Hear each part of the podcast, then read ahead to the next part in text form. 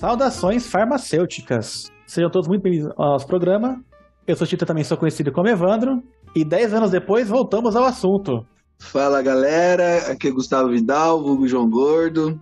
E eu esqueci o que eu ia falar. Olha o trocadilho que eu, eu estava evitando de fazer um trocadilho desse. Ai, meu Deus. Sempre sobra pra mim explicar do que, que raio que é esse episódio, né? Mas tudo bem. Então vamos lá. Porque o Chita e, e, o João, eles gostam de jogar aquelas coisas aleatórias, né? Só pra galera ficar na, na, na, na dúvida.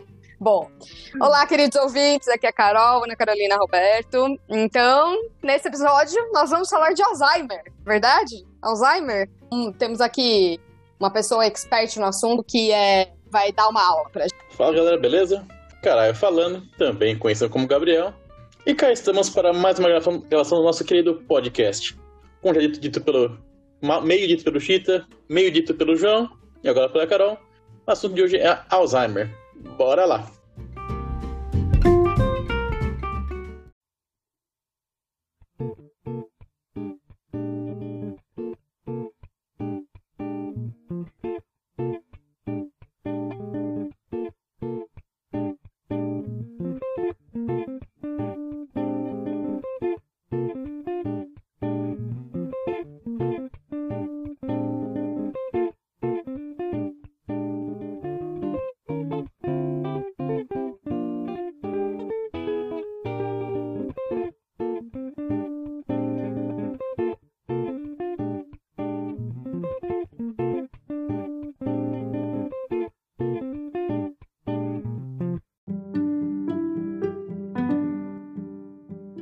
Eu, eu me chamo Gustavo Alves, quero agradecer aqui o convite.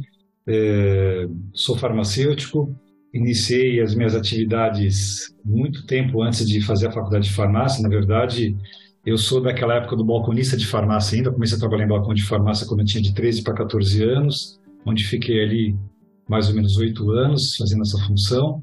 Depois concluí a faculdade de farmácia, acabei é, indo para a área hospitalar, não era nem muito a minha a minha intenção, eu gostava muito de controle de qualidade, que foi aquilo que eu fiz, foi o meu estágio, depois fui trabalhar, fiz um, um, um trabalho dentro da Polícia Militar, na parte de toxicologia, só que aí eu tive um convite no último ano da faculdade de farmácia para a gente montar um projeto de farmácia hospitalar, farmácia clínica, quando nem se falava nisso ainda, em 1993, e nós implantamos dose unitária no hospital em São Paulo.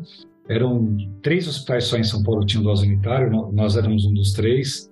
Mas, assim, é, sempre tive essa atividade toda voltada para a área de farmácia hospitalar, até que, fazendo aqui um, um briefing mesmo, um resumão, até que em 2006, 2007, eu fui convidado a montar um projeto para uma ILPI. ILPI é Instituição de Longa Permanência para Idosos, e montei o projeto, a parte mais arquitetônica mesmo, layout. E eu lembro que quando eu estava saindo dessa LPI, que estava sendo construída, o, o, diretor falou: Mas onde você está indo? Eu falei: Estou indo embora. entreguei o projeto. Ele falou: Não, venha trabalhar com a gente. E ali eu comecei a trabalhar com um idoso com demência. Eu mal sabia que era uma demência, Alzheimer então não se fala. E ali foi uma trajetória que inicia com o meu mestrado, baseado nesse, nesse processo todo, voltado para Alzheimer, depois o doutorado, idem. A gente é, foi um dos primeiros grupos a pesquisar a diagnóstico pela saliva, é, isso em 2012.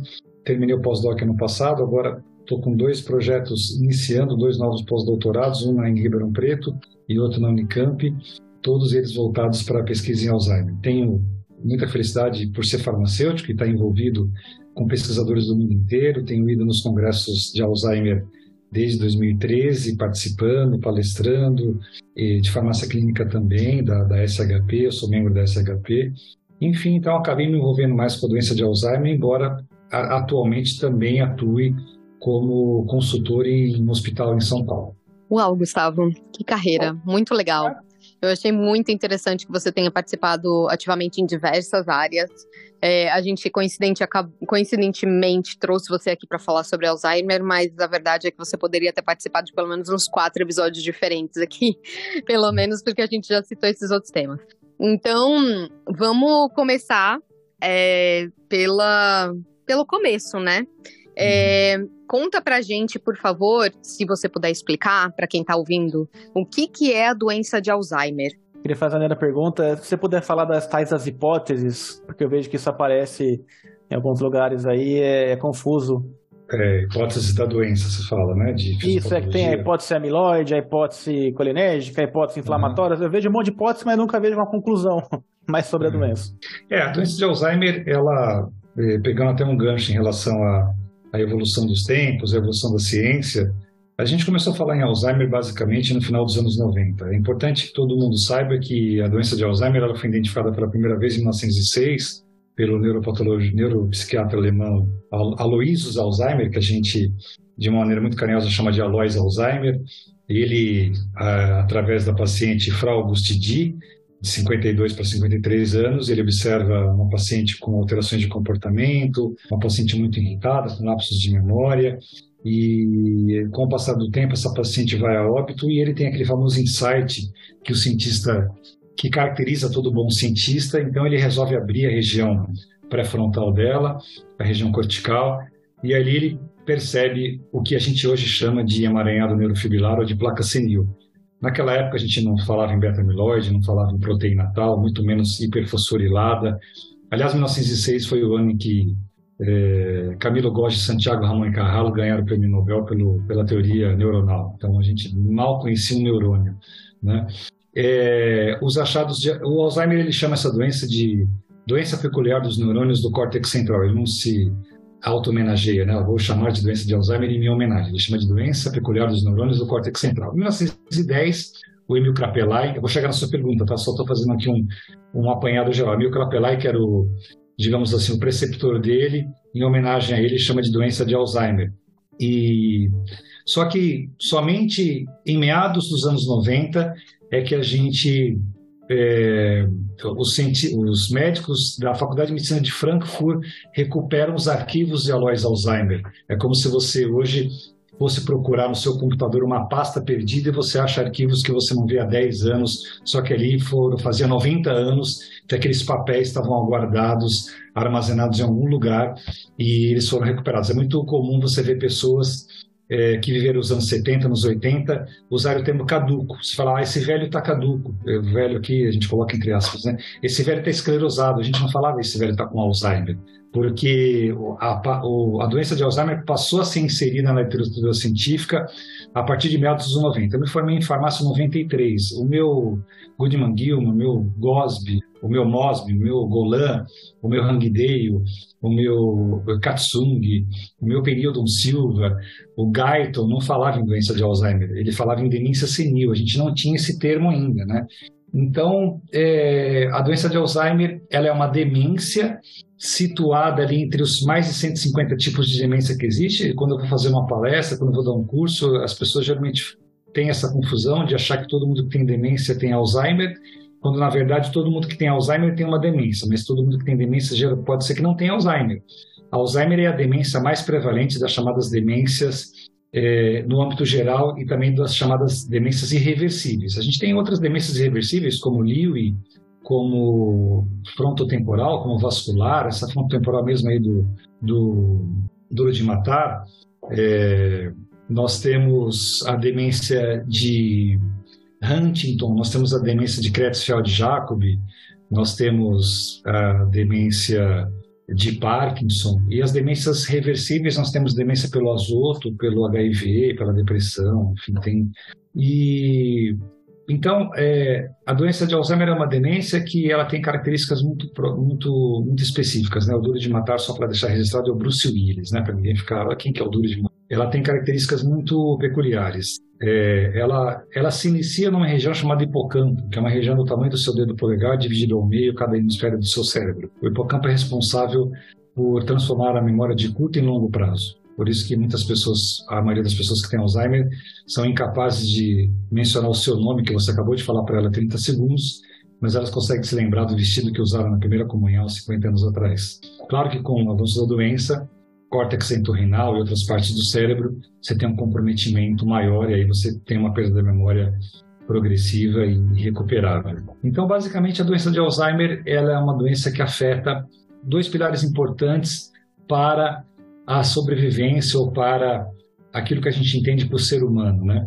é, o pilar da cognição, que é algo, é, algo inerente ao, ao, ao, ser humano, a cognição, que é aquilo que explica é, a sua relação com o meio que você vive, a capacidade de você nomear objetos, de você identificar objetos, de você é, pensar e articular foneticamente uma frase, de você aprender alguma coisa nova, de você memorizar alguma coisa enfim, de você ouvir uma música e saber que é aquela música do Paul McCartney ou que é aquela música do Legião Urbana, enfim, cantar a música. E o comportamento, que é uma outra característica do ser humano que o Alzheimer vai afetar principalmente da fase moderada em diante, que é quando você começa a ter sintomas muito característicos como irritabilidade, como insônia, como surtos psicóticos, sintomas depressivos. Então essa é as, essas são as características principais da doença de Alzheimer. Quando se fala em hipótese, é, a hipótese que perdura ou que perdurou por muito tempo e ela veio justamente dos achados do Alzheimer e das investigações que a, que a ciência fez na sequência é a, hipó é a hipótese de que a doença de Alzheimer ela pode ser causada ou poderia ser causada por um déficit de acetilcolina. A acetilcolina é o principal neurotransmissor colinérgico e é um dos neurotransmissores mais envolvidos no mecanismo da memória. Vamos lembrar que os, os, os neurotransmissores colinérgicos eles são divididos em muscarínicos e nicotínicos. Os muscarínicos podem ser do M1 até o M5 e essa, essa, esse comprometimento de falta de acetilcolina ele poderia ser responsável pela doença de Alzheimer.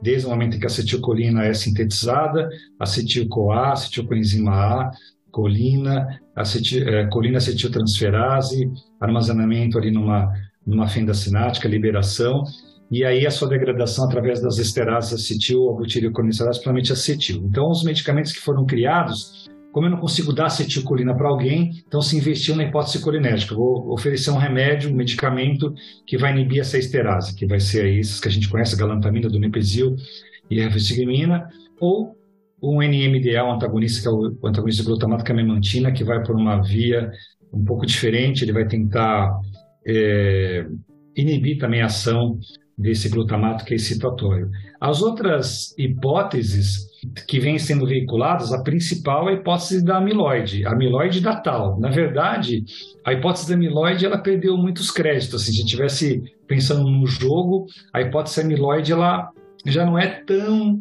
Eu tive ano retrasado, foi no ano da pandemia, em fevereiro de 2021.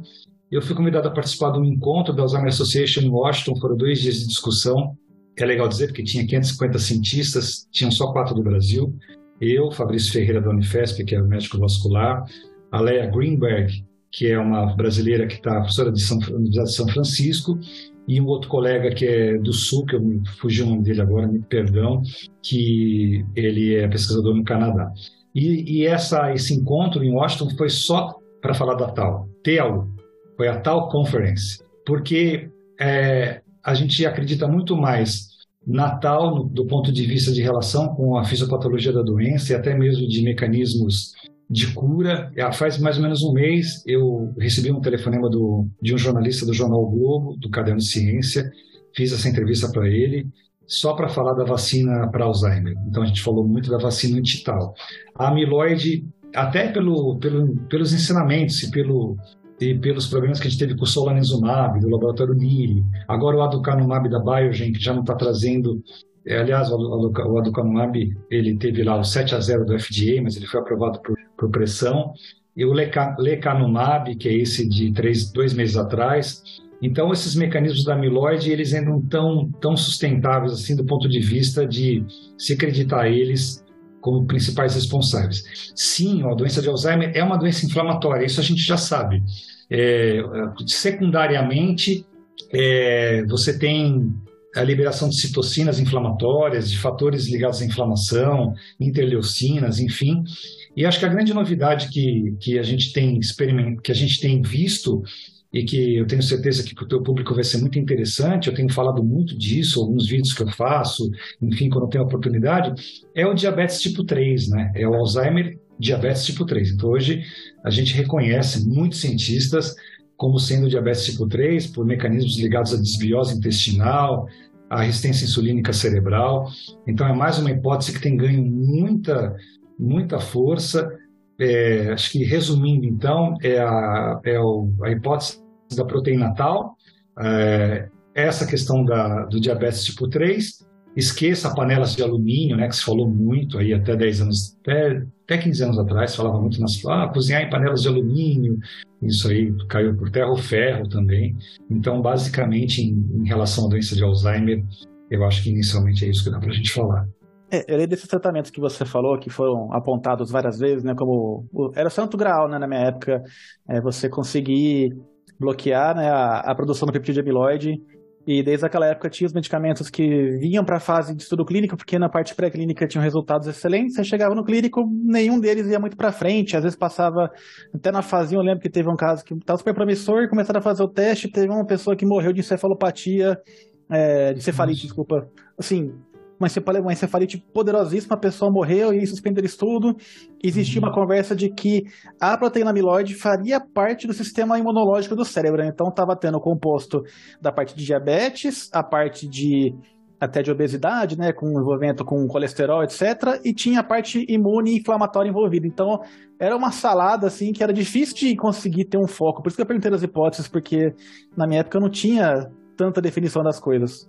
É, é eu, em 2016, quando eu fui apresentar meu doutorado no congresso da Alzheimer Association em Toronto, é, o congresso geralmente ele começa no sábado, o sábado é pré-congresso, começa na segunda e ele vai até sábado, domingo é pré-congresso, começa na segunda, vai até quinta. Aí na quinta-feira, que foi o último dia, o stand do laboratório Lilly, julho de 16, ele estava lá, o pessoal oferecendo champanhe, aquela festa toda. Por quê? Porque ali ele tinha uma molécula chamada solanezumab, que estava ali com quase 10 anos de pesquisa, e ela seria lançada em dezembro daquele ano. Então a gente estava em julho, em dezembro ia lançar. No último dia do congresso estava, oh, vai lançar, maravilha e tal.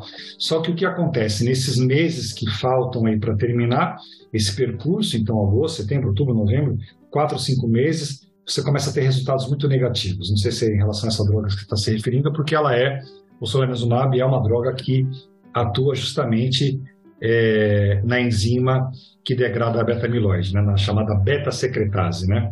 E a Lilly teve que abortar esse estudo que estava para ser lançado. No dia seguinte que a Lilly abortou esse estudo, as ações da Lilly na Nasdaq nos Estados Unidos caíram 12,96%. Pode arredondar para 13%. A Lilly quase quebrou por uma molécula que nem chegou no mercado nem deu certo. Tal é a esperança que se tem em relação à doença de Alzheimer. Então, é, e de lá para cá, muitas hipóteses. A, a a Epsilon 4 da POI, que pode ter uma relação, aí você tem 40% das pessoas que têm Alzheimer não têm ApoE4, e tem muita gente que é, tem Alzheimer e não tem ApoE4, tem gente que morre de Alzheimer e não tem ApoE4, então é, é, é muito é, a, a, gente tem, a gente avançou bastante, mas ainda tem alguns enigmas para serem desvendados. É, porque ele é a proporção de 3 para 1 em mulheres, se investiu muito tempo na ideia do é, hormonal, mas isso também foi desmistificado. Então, é, mas tem dados importantes. Ano passado, exatamente em março, também fui convidado para. A gente teve um encontro em Bonita Springs, que é uma cidade, quem conhece ali a Flórida, né, fica abaixo de Naples, ali, na linha reta de Fort Lauderdale, deve dar uns 180 quilômetros mais ou menos, e a gente foi discutir as disparidades é, na doença de Alzheimer. Esse encontro é, ele foi muito interessante porque ele tratou exatamente de temas ligados a disparidades. A gente tem dados estatísticos que mostram que até 2050 a curva de crescimento da doença de Alzheimer ela vai ser maior nos países de segundo e terceiro mundo e menor nos países de primeiro mundo. Então, os chamados países, os low and middle income countries, eles vão ter um crescimento exponencial de Alzheimer em comparação com os países mais ricos. E por que isso? Porque é, o nível educacional está influenciando o acesso ao equipamento de saúde, alimentação, exercício físico, tanto é que uh, os pesquisadores e a própria Alzheimer Association passou a considerar fator de inclusão para ter Alzheimer ser latino. Se você nascer do México para baixo, você tem mais chance de ter Alzheimer do que o americano. Por quê? Porque você tem é, déficit nutricional, déficit intelectual. Então, aquela história, não adianta você fazer sudoku aos 70 anos que não vai resolver o problema do Alzheimer.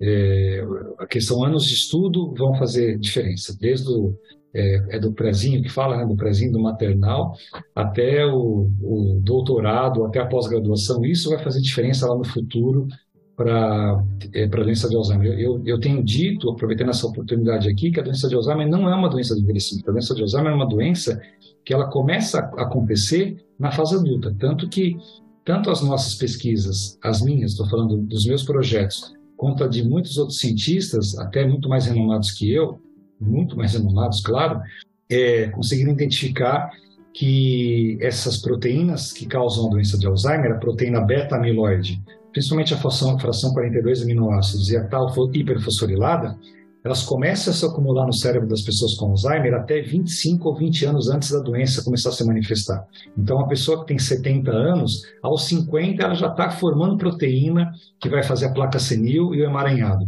Mas ela só vai apresentar os primeiros sinais, os sintomas aos 70. Então, essa é outra coisa que a gente é, tenta buscar mecanismos para frear esse acúmulo, né? frear essa, essa formação, porque a beta-amiloide, é importante dizer, ela é importante para nós. A beta-amiloide está relacionada à neuroplasticidade, ela é meio que um fator de proteção para o cérebro. O problema em quem tem Alzheimer é que essa beta-amiloide é quebrada irregularmente pela beta e pela gama-secretase. Ela deveria ser quebrada primeiro pela alfa-secretase, depois pela gama. Entende? Então, esses remédios que estão sendo lançados aí para da teoria da amiloide, eles estão tentando atacar a beta-secretase. A mesma coisa a tal, a proteína tal, também é importante. Todos nós aqui temos proteína tal, ela sustenta o microtúbulo do neurônio. Sem tal, você não tem nutrientes, você não tem água, você não tem a sustentação do neurônio. Mas em pessoas com Alzheimer, ao invés de elas serem fosforiladas, elas são hiperfosforiladas. Então, a gente está falando de proteínas que fazem parte do nosso é, da chamada homeostase, né? Mas que por mecanismos ainda não devidamente identificados elas contribuem para avanço da doença. Muito bom. Caramba. É. Eu tô aqui embasbacado. É, são muitas, são muitas informações, né? Mas a gente é muito, é muito complicado. O, é, eu acho que o que às vezes ajuda o Alzheimer, né, que tem ajudado, é o fato de você ter pessoas ilustres, né? Infelizmente, é, isso, isso aconteceu com o Rock Hudson. Lembra do Rock Hudson? Ele é uma geração mais antiga. Ele foi aquele ator americano que declarou ser homossexual e, foi, e, teve AIDS em 1984, 85, uma coisa assim. Então, por ele ser um cara famoso, teve um clamor ali, pô, o Rock Hudson tá com AIDS, caramba. E aí teve toda aquela correria, né, do, do pessoal do Pasteur lá, do Luc de Montagnier, da Françoise Barré-Senoussi, do Robert Gallo nos Estados Unidos.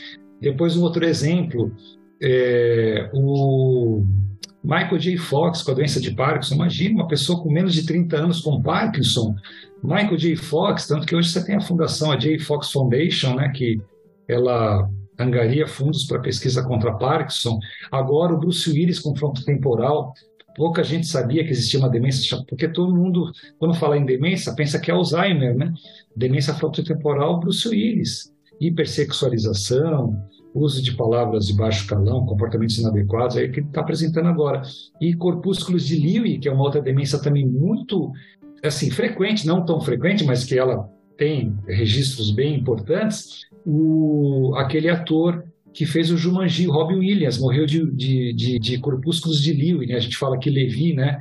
que é uma demência que é muito parecida com Alzheimer, em alguns aspectos, ela tem perda de memória, mas ela tem uma característica muito importante. O quadro alucinatório em Lewy começa logo na primeira fase.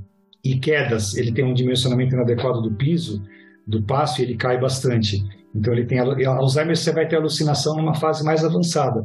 Você não vai ter um paciente de Alzheimer na fase inicial com alucinação. A não ser que seja um caso raro.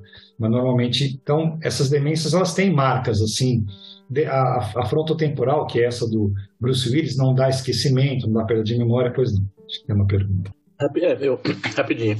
Pelo que você falou em relação à hipótese da beta-amilase. Beta-amiloide. Então, beta-amiloide, desculpa. É, tá pensando na enzima. É, ela é uma proteína construtiva do neurônio. Nesse caso, no, no, no caso com o Alzheimer, ela fica hiperfosforilada. Não, ela, a proteína beta-amiloide ela é uma proteína que ela tem outras funções.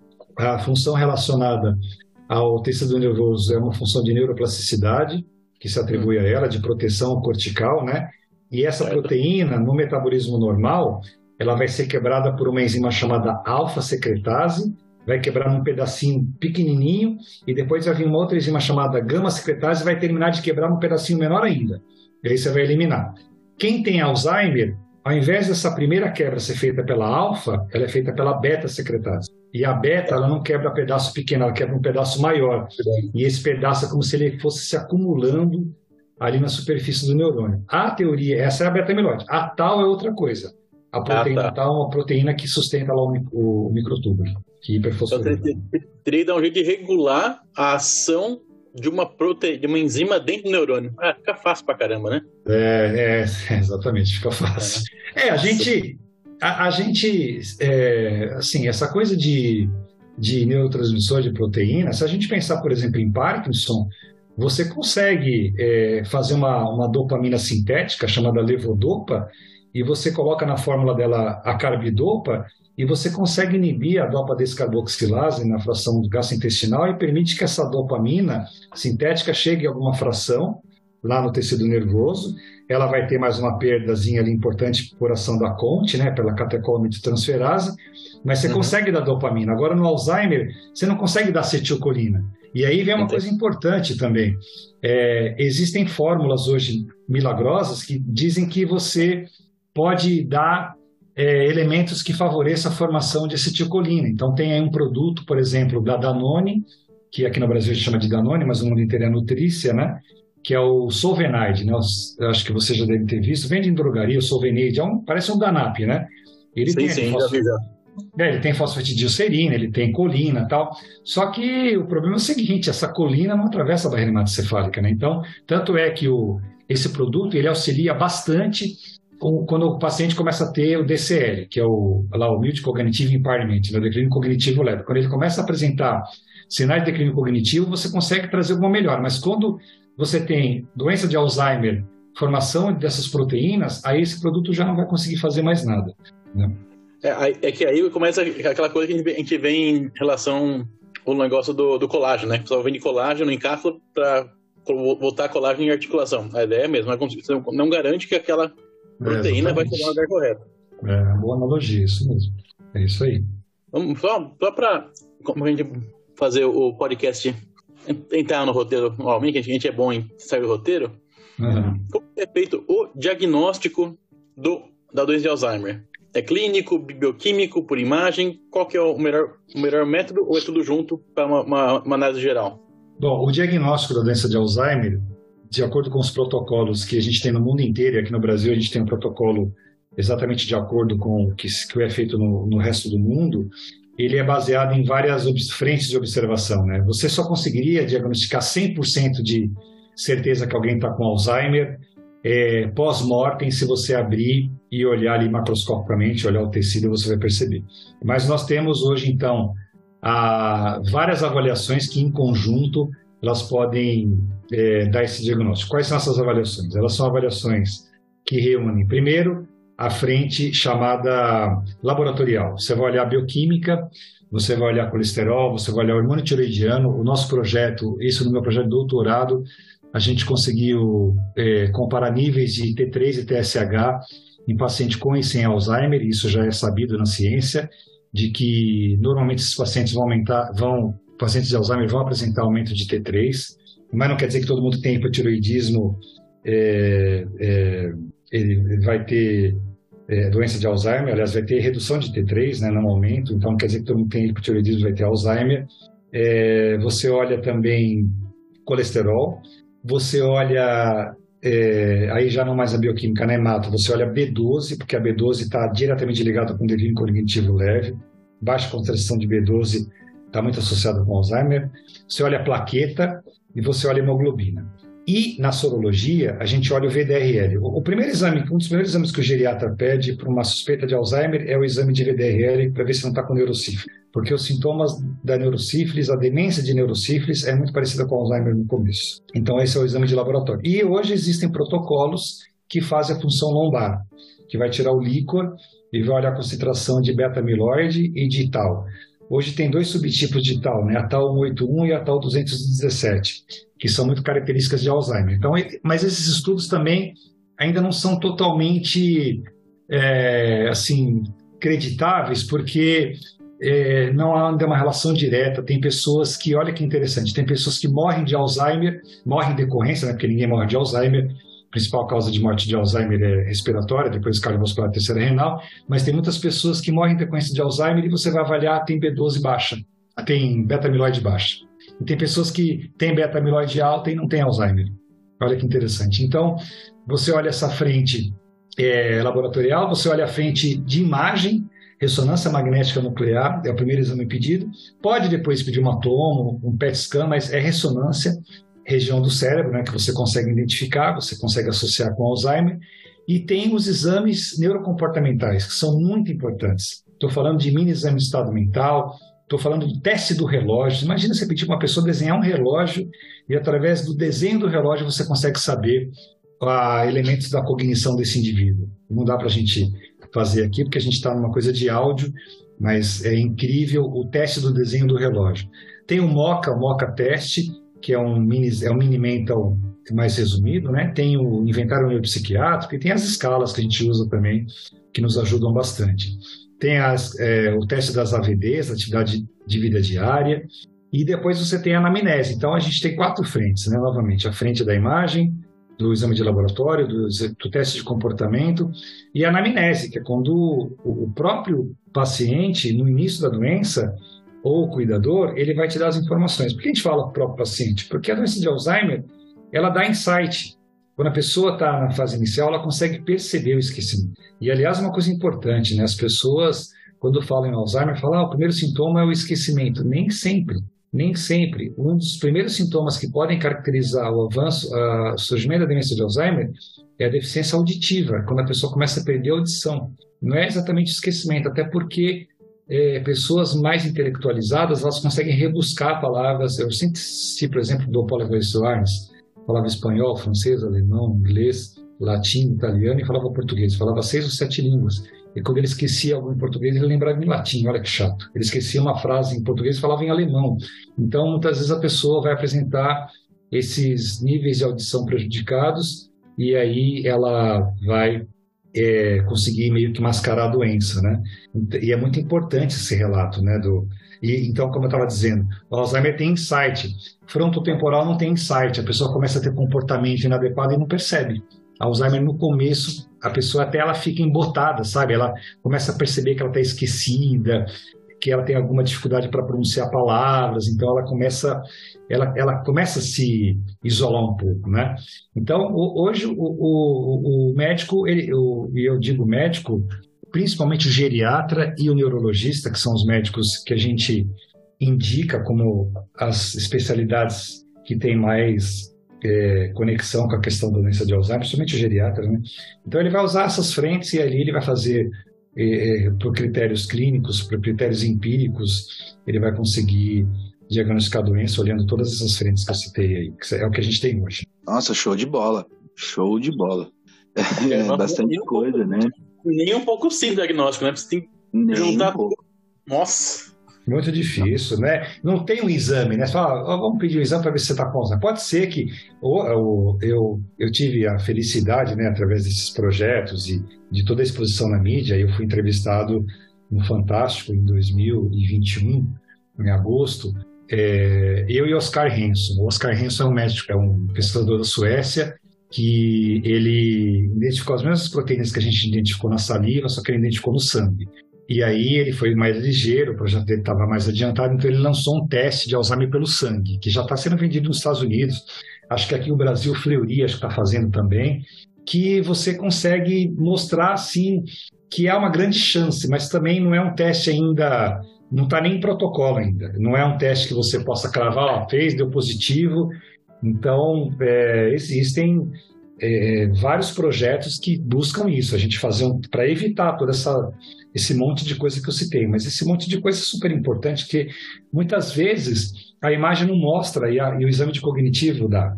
Muitas vezes o exame cognitivo não mostra e aí a sorologia da VDRL, entende? Então, é, a associação de todos esses essas frentes que o médico tem, você está falando de uma consulta que vai levar uma hora e meia, duas horas a primeira consulta, para conseguir juntar todo esse material e para você poder cravar que há uma grande chance da pessoa ter Alzheimer.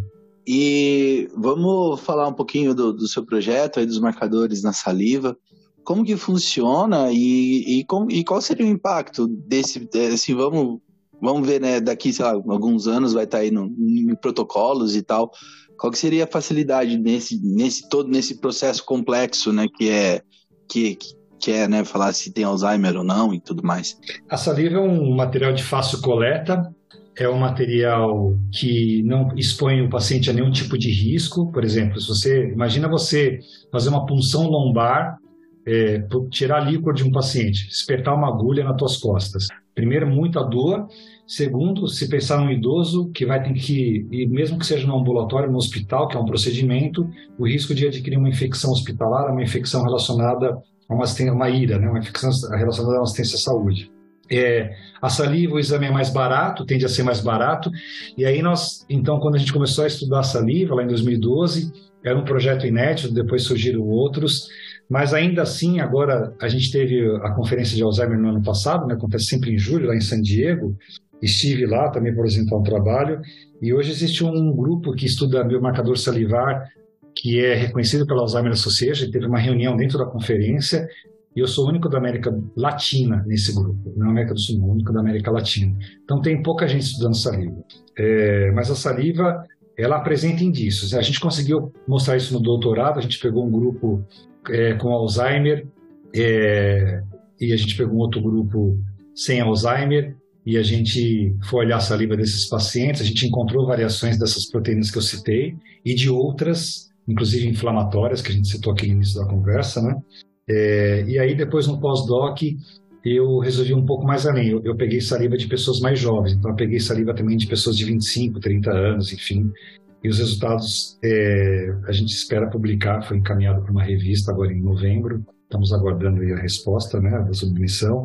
Mas, enfim, em breve a gente vai divulgar os resultados. E agora, a próxima fase, eu sei que o nosso podcast aqui é atemporal, né, mas hoje eu acabei de voltar de uma reunião onde a gente está definindo agora a questão de do projeto mesmo, né, de desenvolver o kit, já, com, já tem alguns investidores que estão interessados da gente. A nossa ideia é, é, é, é, transformar isso inicialmente num diagnóstico. Eu não sei se vai ser um kit de cara, é muito difícil você montar um kit. É, primeiro é uma coisa meio by night, é uma coisa de você fazer no laboratório, para depois você é, overnight, né? Para depois você pensar em fazer um kit, igual a glicemia, que você pica o dedo ali, ou que o cara põe a saliva, você põe numa lâmina. Mas a nossa ideia é essa: a nossa ideia é, através da saliva, que seja um teste de triagem, ou que seja, quem sabe, futuramente um teste definitivo. Mas a gente enxerga por quê? Porque a saliva, vocês imaginem que em 2012, é, quando eu. É, quando eu comecei o projeto, mesmo depois quando eu fui qualificar em 2016, que não está tão longe, eu ouvi coisas do tipo, mas saliva, você está estudando saliva. Aliás, na minha banca de qualificação tinha uma médica, ela falou assim, mas você nem médico é, você é farmacêutico. Por que, que você quer estudar Alzheimer? Você é farmacêutico, você quer estudar Alzheimer. Né? Como se Alzheimer fosse uma doença. Pergunta, né? Foi na primeira, para arrebentar mesmo. Né? Nossa. E você sabe que eu quase perdi a minha tese porque eu não soube segurar o meu instinto ali, não soube segurar o instinto, e depois, na hora de agradecer, eu fui um pouco ali cínico e eu quase me ferrei nessa, pra falar a verdade, viu? Mas. É, eu, não, eu não sabia que doença tinha, tinha doença é, de mercado exclusivo para algumas profissões. É novidade para mim isso. E, é, e aí, depois de alguns anos, poucos anos, a gente conseguiu. A gente faz teste de AIDS pela saliva, a gente faz teste de Covid pela saliva, a gente faz análise proteômica de câncer de mama da saliva, a gente faz cortisol na saliva. Então, saliva hoje em dia, é claro que é um material difícil, tem um monte de coisa ali que você tem que tirar, né? mas é um material que, então, objetivamente respondendo a sua pergunta, a gente acredita sim na saliva, porque ela é mais fácil de ser coletada, ela não apresenta dor, não apresenta risco de infecção hospitalar, é, e ela tende a ser muito mais barata a sua análise do que se você pensar num teste de líquor, ou um teste mesmo que seja punção de sangue. A saliva, ela, ela tem. A gente acredita muito na saliva, nesse aspecto. Cara, é, depois a gente vai chamar você de novo para você falar essa história aí do, do, do da, da, da, defesa aí. Isso aí dá pano pra manga. Dá. o meu orientador ficava no fundo, ele colocava a mão no rosto e falava, Gustavo, não faz isso. Ele fazia o sinal assim, rezando, não fala isso, não faz isso, Gustavo. E eu falava, meu, quanto mais ele falava, mais eu falava, né? Quanto mais ele é, gesticulava, mais eu falava, porque... Mas assim, faz parte, né? Ali é um jogo de provocação. Tanto que a minha qualificação levou 5 horas e meia. Teria que durar duas horas.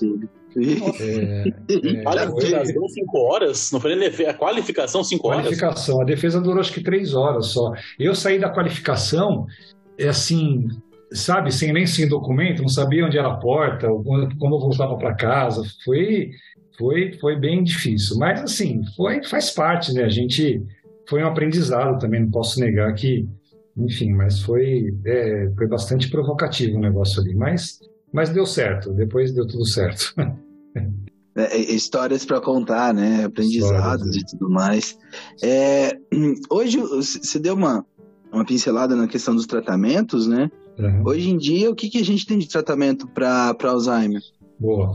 Então, hoje a gente, é, a gente trabalha com a hipótese colinérgica ainda, que é aquela hipótese que foi é, apresentada no início dos anos 90. A primeira droga que a gente teve para tratar Alzheimer foi uma droga chamada tacrina, que é um inibidor de, de acetilcolinesterase. Inibe também a butiril, mas mais acetil. Só que essa droga, isso foi, eu já estou falando em 1995, 96. Eu sei que talvez as pessoas que vão nos ouvir sejam mais jovens, ou até vocês também tenho certeza, pelo que a gente viu aqui, né? Mas, assim, há pouco tempo atrás, nós estamos falando de uma doença que foi descoberta em 1906, identificada em 1906, e o primeiro remédio surgiu somente há 25, 26 anos atrás, entende? Então, a tacrina chegou, ficou pouco tempo no mercado, depois veio a donepezila, depois veio a rivastigmina e depois a memantina, que é inibidor de glutamato. Então, o que você tem de droga hoje? Você tem a rivastigmina, que é uma droga que inibe a butiril e a acetilcolinesterase. Você tem o donepezil, que inibe principalmente a acetil, e a galantamina, que inibe acetil. E aí você tem, esses são os inibidores de esterase. O médico vai ter que escolher um dos três. E aí você tem uma quarta droga chamada memantina, que é um antagonista de glutamato, que aí vai por uma via excitatória, já é um mecanismo que não vai mexer com enzima. É... O que acontece? Os protocolos eles vão dizer que o paciente em fase leve, ele vai começar geralmente com um dos três inibidores. O médico vai escolher ou a galantamina, ou donepezil ou rivastigmina. Normalmente, ou vai ser rivastigmina ou donepezil. Conforme ele vai avançando, o médico pode pegar aquela memantina, que é aquela droga daquela classe diferente, e associar com um desses que eu falei. Ou pode entrar só com memantina. Isso vai depender muito do, do, do, do grau que a doença está e também da refratariedade por parte do paciente. Às vezes o paciente começa com a donepezil, não se dá bem, e o médico muda para a rivastigmina. E aí surgiu agora em 2008 a rivastigmina na forma PET, que é um adesivo transdérmico que você põe nas costas, ele dura 24 horas. E ano passado lançou nos Estados Unidos o donepezil PET, que deve chegar no Brasil, eu acredito que, não sei se esse ano ou ano que vem, então isso facilita um pouco. Então, basicamente, essas são as drogas. Agora, qual é o problema? O problema é que quem tem Alzheimer, você tem que lançar a mão também de outras terapêuticas. Essa é uma terapêutica que visa retardar o avanço da doença, porque não tem, tem, não tem cura, mas tem tratamento. Você consegue retardar o avanço. Mas você tem que. Ah, mas existem também teorias que você pode usar outros, outras moléculas, outras drogas, para impedir o estresse oxidativo, para melhorar a condição da superfície do neurônio. Então a gente está falando de ômega 3, Estamos falando de resveratrol, de curcumina, de vitamina E, de antioxidantes, né? Normalmente você vai ver o paciente usando também. E aí, é, esses remédios que eu citei, eles, esses que eu citei, os anticolinesteráticos, né? A, a rivastigmina, a galantamina, donepezil e o inibidor de glutamato aminontina, mas principalmente os inibidores de esterase, eles dão muito a reação adversa. O paciente vai ter muita dor de cabeça, vai ter muita é, a rivastigmina vai ter muita é, é, constipação, ele pode ter diarreia, ele vai ter muita dor epigástrica, vai ter muita náusea e vômito. E aí o médico, e aí nós farmacêuticos conhecemos a cascata iatrogênica. Aí o médico, para poder compensar essas reações adversas, ele vai introduzir bromopida, é, ondancentrona, o inibidor de bomba de próton. Se ele tiver, ele vai perder peso, esses remédios dão perda de peso, então ele vai entrar, ele vai entrar lá com fármaco, com centro silver, com uma vitamina. Ele vai ter constipação, vai entrar lá com planta bem, com tamarine, um remédio para aumentar o peristaltismo, né? E aí, como esse paciente na fase 2 ele vai ter alteração de comportamento, então o médico vai ter que entrar com estabilizador de humor, talvez com uma lamotrigina, com uma carbamazepina. O paciente vai ter pequenos surtos psicóticos, ele vai entrar com antipsicótico de segunda, esperidona ou lanzapina ou a temível quetiapina. Ele vai entrar com uma droga para insônia, que o paciente vai ficar com muita irritabilidade, então ele vai entrar com um benzodiazepínico de, de meia-vida mais curta ou moderada, ele não vai entrar com diazepam nem com lorazepam, então ele vai entrar com um lorazepam, com oxazepam, ele vai ter sintoma depressivo, o médico vai entrar com um inibidor, de reabilitação de serotonina seletivo, ele vai optar, ele não vai entrar nem com triciclo, nem com imal, nem com dual, ele vai entrar com IRCS, geralmente é citalopram, fluoxetina, vai ser um desses daí. Então vocês percebam que a gente está falando de muito remédio, porque os sintomas de comportamento eles são preocupantes. E se o médico não atuar nisso, o paciente surta, o paciente foge de casa, ele ataca o, o, cuidador, o pai ou a mãe com uma faca, como a gente vê muito, é, assim, uma, uma, mudança de gatilho muito rápido. Então você tem que estabilizar o paciente. Isso numa fase moderada ou avançada. Fase leve não, mas moderada ou avançada você tem que estabilizar, senão é, é o negócio é, é punk mesmo, falar a verdade, acho que esse é o, é o termo mais correto. É, é um, é um tratamento complexo, né?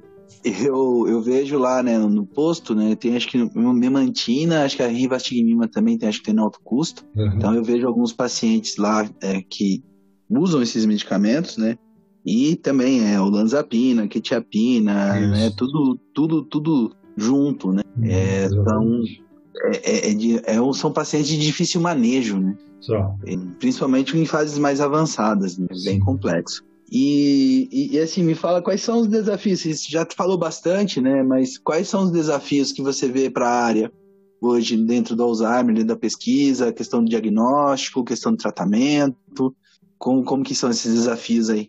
Eu acho que, como a maioria das doenças, a gente tem que pensar primeiro em reconhecer a fisiopatologia para depois pensar em diagnóstico e tratamento. O tratamento é o último, né? Raramente você tem, não sei quando você dá sorte de descobrir uma droga que tem ação terapêutica antes de descobrir a fisiopatologia. Isso acontece às vezes, a gente já viu isso muito na ciência, né? Você chegar numa molécula, a própria fluoxetina, né? Primeiro você descobriu a fluoxetina para depois você identificar o mecanismo de, de teoria mono, de, das monoaminas, né?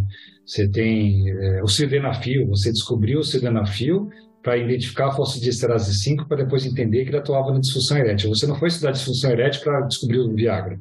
E o Alzheimer é semelhante. O Alzheimer, essas drogas elas estão baseadas na hipótese da acetilcolina. Então agora a gente está construindo esse mecanismo fisiopatológico que está sendo devidamente elucidado e a gente avançou muito. Existe uma corrida do ouro para descobrir o tratamento para Alzheimer. E aí você parte então em seguida dessa fisiopatologia já no diagnóstico, que é o que está todo mundo fazendo hoje em dia. Os últimos congressos de Alzheimer, eu tenho ido nos últimos anos, todos a gente está, é, você pega ali 60%, 70% do congresso é só diagnóstico. Fala-se pouco em droga. Eu vou agora, o nosso próximo vai ser agora em julho, lá em Amsterdã, e certamente a gente vai ter muita coisa ali de diagnóstico e pouca droga. Até porque a última, a, o que, que surgiu de droga nos últimos anos? O lecanemab, que é esse de dois, três meses atrás, e o aducanumab, que também a gente já conhecia de muitos anos. Tá? Então, assim, não teve... É, é, os desafios basicamente são esses, é você aprimorar essa questão da fisiopatologia, dos diagnósticos para começar a partir para as drogas. As drogas estão ali na ponta do... É, estão ali já para muito perto de. Algumas já estão até entrando em fase 3. Então a gente acredita que, como a coisa está acontecendo concomitante, né, o avanço no diagnóstico e, e, as drogas, o desenvolvimento baseado nesse avanço, pode ser que em quatro anos, a gente tenha cinco anos, tem aí a, é, uma molécula chamada Advac-1, que é uma vacina anti-tal, uma vacina que ela, tá, ela foi pensada para combater essa tal ruína, tá? essa tal hiperfosforilada. Essa eu, eu coloco muito crédito nela, né? Aliás, você está me dando a oportunidade aqui. A gente publicou, eu publiquei no ano passado, um livro é, que foi lançado na Suíça, depois na Alemanha, pela editora Nature. É um livro inédito que chama Tratamento Farmacológico da Doença de Alzheimer. Pharmacological Treatment of Alzheimer Disease. É um livro todo em inglês. Agora, ele foi lançado aqui no Brasil também em inglês. Eu convidei alguns dos maiores pesquisadores brasileiros para escrever alguns capítulos. E o capítulo que eu escrevi dentro desse livro eu escrevi justamente para falar das novas moléculas. Então tem lá uma tabelinha que eu coloquei lá as moléculas, em que fase elas estão. E a gente então, os desafios são esses. A gente espera que desse funil aí de é, tem mais ou menos 440 moléculas em estudo para Alzheimer hoje. deve sair ali umas quatro ou cinco no final de tudo, né? Dessas quatro ou cinco, pelo menos duas, uma, duas, é, conseguir atingir os objetivos já está muito bom. Então, isso é o que a gente espera para os próximos anos. É, eu, assim, eu, eu tenho trabalhado, né? O ano passado eu trabalhei bastante com, com tratamento com cannabis. E eu vi alguma coisa falando pro tratamento do Alzheimer e tudo mais. É, como tem alguma relação? Você viu alguma coisa nesse sentido também? É, receptor canabinoide e tudo mais? Sim, sim. É, esse é um outro exemplo, né? De a gente é, identificou os receptores, depois a gente foi, aliás, a gente começou a, a usar terapeuticamente o cannabis, né? Tanto o canabidiol quanto o tetraído, né? O THC.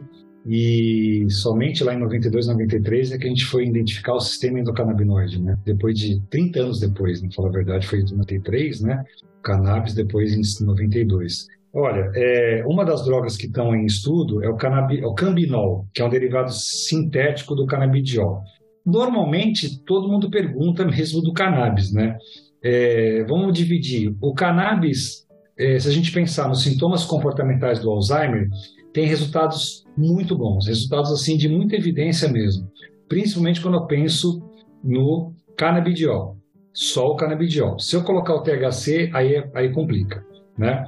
Aí é o efeito eufórico. Aí, mas assim, para aqueles pacientes que estão justamente precisando dar uma rebaixada, são, é, o, são resultados interessantes. Agora, para a doença em si, para pensando nas proteínas, enfim, tem alguns resultados surgindo também sendo publicados, já inclusive com o THC.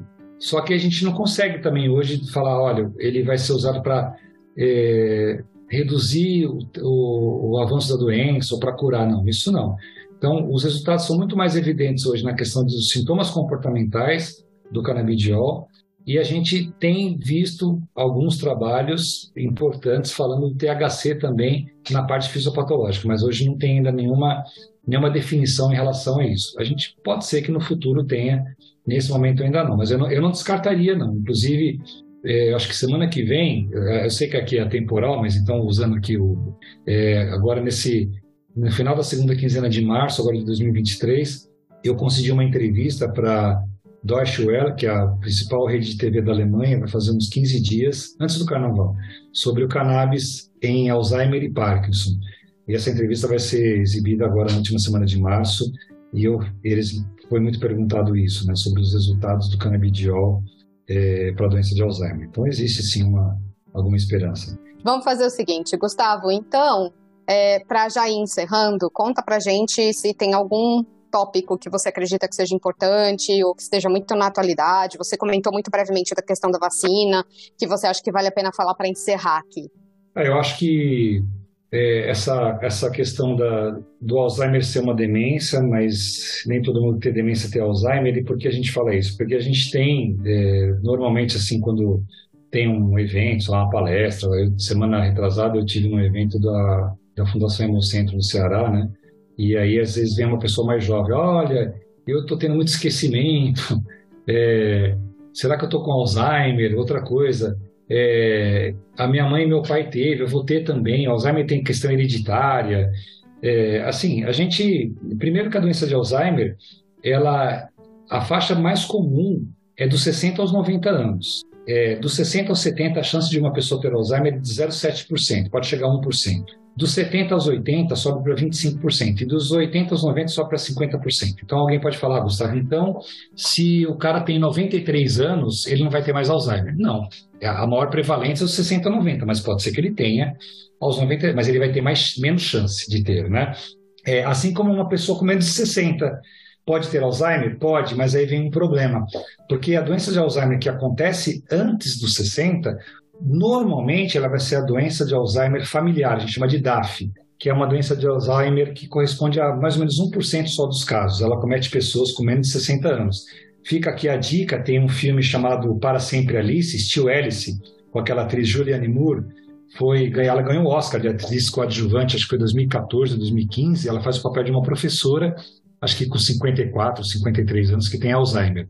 No meu mestrado, que a gente pesquisou as, as enzimas e os efeitos da rivastigmina oral e PET, com 120 idosos aqui do interior de São Paulo, região de Sorocaba, Porto Feliz, Cerquilho, Tietê, Laranjal, Votorantim, alguns idosos do Guarujá também, é, eu tive uma moça de 36 anos com Alzheimer ah. e ela morreu em seis meses. Então tem casos assim. É, é, teve é, semana passada teve uma publicação de um chinês com 22 anos. Essa é a DAF. A DAF ela vem antes de 60. Então a chance de uma pessoa ter DAF é muito pequena, mas pode acontecer. Então o que é interessante a gente falar é que a pessoa pode ter um declínio cognitivo leve, que é o chamado fase prodrômica da doença, antes dos primeiros sinais e sintomas, mas ela pode não ter Alzheimer, ela pode ter esse, essa queda de cognição, esse DCL, né, declínio cognitivo leve, no inglês MCI, Mild Cognitive Impairment, simplesmente, por exemplo, pelo fato dela usar muito omeprazol, que é muito comum. Existe aí uma epidemia de omeprazol. E o idoso, quando usa omeprazol acima de oito semanas, segundo a monografia, ele começa a comprometer a absorção de vitamina B12. E baixa B12 dá DCL. Tanto que eu comentei aqui no diagnóstico de Alzheimer, um dos primeiros exames que o, o geriatra pede é a concentração de B12.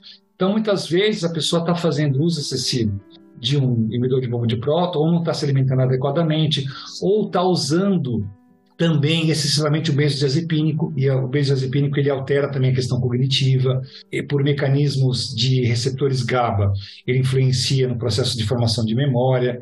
Então, é, é tudo isso é muito complexo, não é só a doença de Alzheimer, a pessoa está pensando em Alzheimer porque todo mundo fala Alzheimer, Alzheimer, Alzheimer, na verdade o problema está no fato dela é, não praticar atividade física. Vocês sabem que o, o, cientistas do FRJ, em 2015 a 2016, eles identificaram uma, uma substância chamada irisina, que é uma substância que, quando você pratica atividade física, ela é liberada e ela aumenta a massa branca. Ela é sinaptogênica, ela, é, ela faz neuroplasticidade, ela aumenta o número de conexões neuronais. Então, hoje a gente sabe que praticar atividade física não é só mais uma condição da estética. Ah, quero ter uma barriga tanquinho. Não, é, é faz bem para o cérebro. Então, acho que isso é importante a gente falar, que antes de pensar no Alzheimer, a gente tem que pensar em coisas que possam criar blindagem. E isso começa lá na adolescência. Na adolescência, ler, praticar atividades físicas, fazer coisas que tirem você é, do seu dia a dia. É, eu acho que é uma oportunidade para me falar aqui, por ser um podcast, né? É, eu tenho uma atividade que me tira, que é atividade no mundo do jornalismo esportivo. Pode parecer estranho, né? Mas eu em 2012 fui fazer um curso com lá do Milton Neves e eu sou comentarista esportivo. Tenho carteirinha da da, da CESP, faço jogos, fiz aí o jogo semana retrasada da Neoquímica Arena, Corinthians e Santo André, na Rei, depois comentei Santos Situano por uma rádio de tu. Essa é o que foi. É, acho que todo mundo tem que ter essa, essa atividade, sabe? Todo mundo.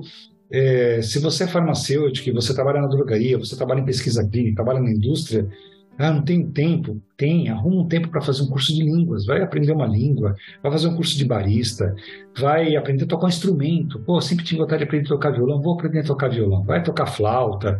É, acho que é, isso é vocês querem saber isso nos congressos de Alzheimer? Cara, tem muita gente falando, cientistas renomadíssimos, não é papo de esquina, não. Isso é muito importante para você aumentar a conexão neuronal. Você investir muito nisso, no seu bem-estar, porque isso vai render.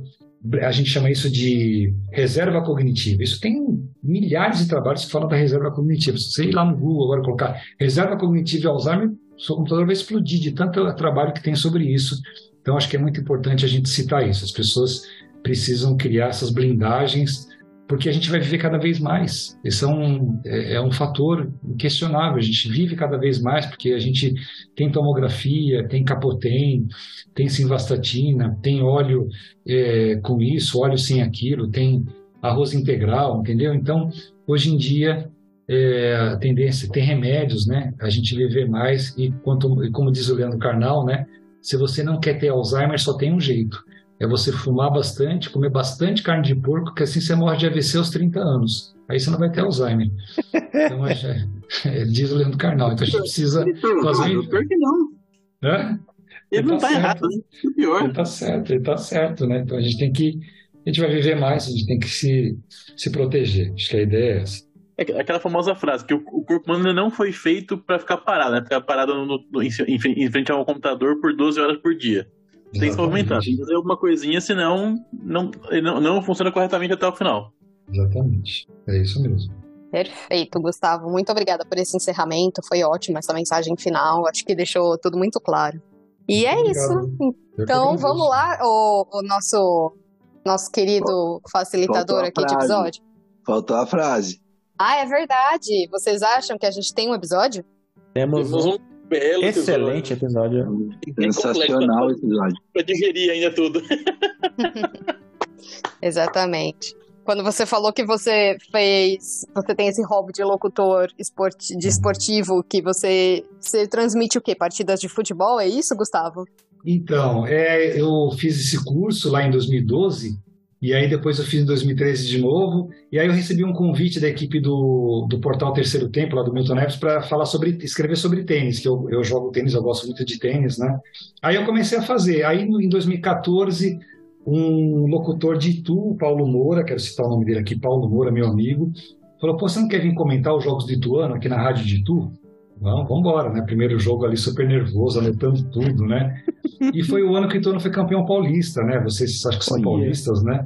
Aquele ano, então foi. E ali, pô, de lá para cá eu fiz NBB, eu fiz Liga de Superliga de Vôlei, fiz agora duas semanas Osasco e Maringá no ginásio do Osasco, comentando. E é uma atividade, não ganho nada. Às vezes tem um outro cara que dá um cachezinho ali, né? Mas é uma alegria, assim, porque é um meio que ninguém me conhece, então eu só estou aprendendo ali. É muito bacana. Isso é uma coisa que me tira totalmente fora, assim, do meu, do meu circuito, sabe? É muito legal o esporte. É, não tenho o sonho de ser um locutor de uma. Já tive, hoje em dia. Eu ia, às vezes, para. Eu ia para alguns jogos eu ia com a mochila, até a mochila tá no carro, né? Com um monte de CD. Aí eu encontrava Oscar Ulisses, Oscar, ó, como precisa. O, é, o Éder Luiz, encontrava esses caras de grande, né? O, o, o da Globo lá, o Kleber Machado, ó, oh, Kleber, com um sonho, né? Quando precisar de um comentarista, liga para nós, né? Liga para nós, mas mas assim, é legal, a gente sempre encontra esses caras. A final da Copa do Mundo no Brasil, né, Argentina e Alemanha, a Rádio Globo me convidou. Eu comentei na véspera, eu, o Márcio Ramos, a Juliana Cabral e o Zé Elias, com, com, ficamos duas horas no ar, comentando Alemanha e Argentina no sábado à noite, né? Então, assim, é legal. Acho que aconselho todo mundo, se tiver esse interesse de fazer uma coisa diferente, acho que vocês talvez façam, né? Acho que é, é super... famoso, famoso, tem um hobby, né? Vamos ficar só, só naquela coisa de tem um hobby. Hobby é bom, é, faz, faz bem. Eu, faz muito bem. É muito importante a gente ter isso. É, tira você do seu dia a dia. Enfim, é isso. Então, o jornalismo esportivo é isso aí. É uma paixão, mas é uma coisa que tem lá o seu lugarzinho. muito bem. De bola. Vamos seu Chita. É, pode chamar. É um encerramento, né? Tá bom, sincero.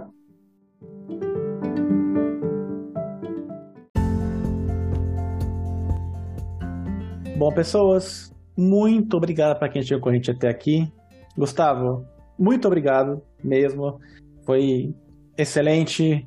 Fazia 10 anos que eu não via esse assunto e é bom ver que as coisas mudaram, porque depois de ficar 5 anos enfiado no doutorado estudando Alzheimer, isso aqui é a impressão de que eu não sabia nada. É, eu vejo que o assunto ainda é muito mais complexo do que a gente imaginava na época. E fico contente de saber que as coisas já estão evoluindo, né? Porque é, é complicado você ver um, é uma doença que afeta muita gente, vai afetar muita gente, provavelmente vai nos afetar, e tinha essa impressão de que era tudo muito nebuloso, né? Então, bom ver que as coisas estão se, é, se desenrolando e que existem perspectivas do tratamento, né? Talvez uma cura para o futuro, quem sabe. É, obrigado por trazer isso para a gente e por explicar tão bem como você explicou.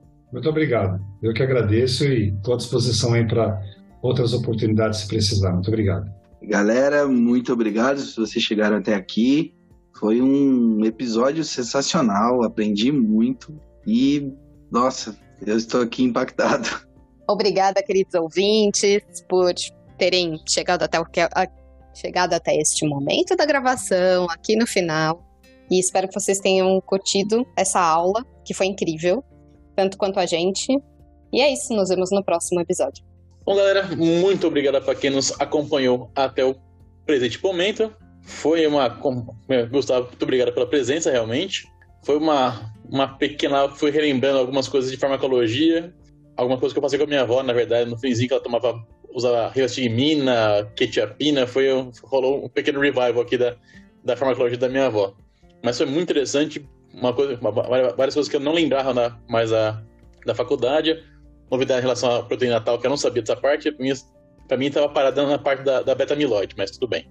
De resto, muito obrigado e até o próximo programa. Até mais. Um abraço, obrigado. Então, Parando a gravação em 3, 2, 1.